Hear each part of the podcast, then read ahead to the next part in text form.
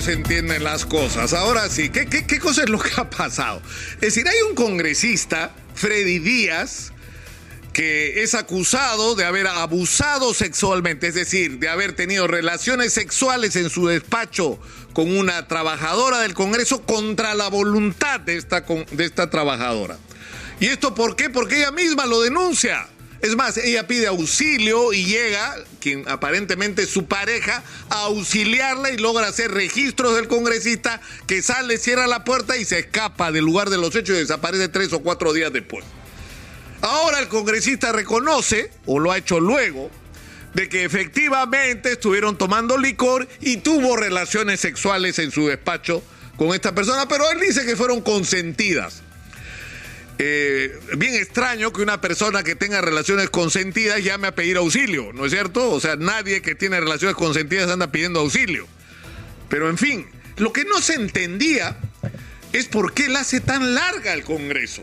Lo han suspendido, así lo han pasado por agua tibia, 120 días suspendidito.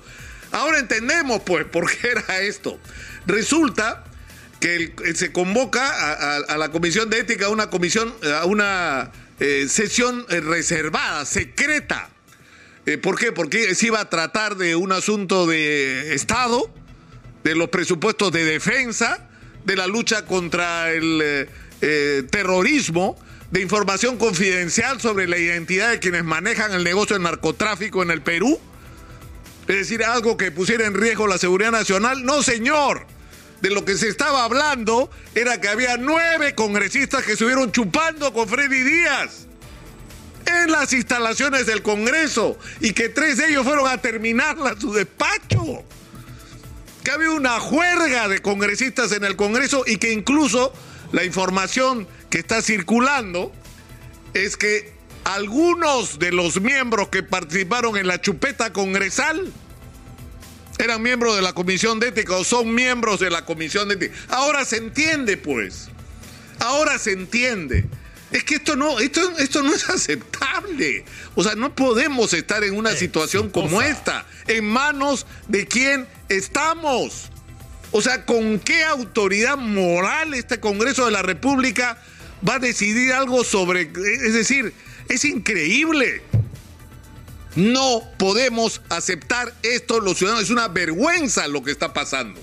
Es una vergüenza. Hemos visto las evidencias que han llevado a la salida de Lady Camones, donde ha habido parte de razón, porque estuvo mal lo que pasó en esa reunión entre la bancada y César Acuña, pero ha habido también parte de cálculo político porque quieren arrimar a Alianza para el Progreso del camino del espacio político nacional. Ha habido una mezcla de ambas cosas, pero el solo hecho de la reunión ya, es decir, tiende pues una nubosidad alrededor de la transparencia y, de los móviles con que se hacen las cosas en el Congreso, pero este escándalo, este escándalo alrededor de Freddy Díaz revela ¿Por qué está como está pues el Congreso? ¿Por qué tiene esos niveles de popularidad? ¿Por qué se protegen unos a otros? ¿Por qué están ocupados en cualquier cosa menos en los problemas reales de los ciudadanos? ¿Por qué en medio de esta tremenda polarización y donde es cierto, hay evidencias o hay cargos o hay investigaciones abiertas eh, contra el presidente que la Fiscalía de la Nación debería procesar, aunque sus abogados cuestionan la legitimidad de esa investigación, no importa en medio de todo eso tendrían que buscarse términos de entendimiento para que este país no siga parado. Pero ¿cómo le vas a pedir eso a un Congreso de estas características? O sea, nueve congresistas chupando y no nos quieren decir los nombres. O sea, ¿quién les ha dicho que tienen derecho a no revelar esa información? ¿Quién les ha dicho que eso es legal, que eso es constitucional? Que hay algún reglamento que pueda amparar una vergüenza como esta. Es decir, eso es otorongo, no come otorongo o no.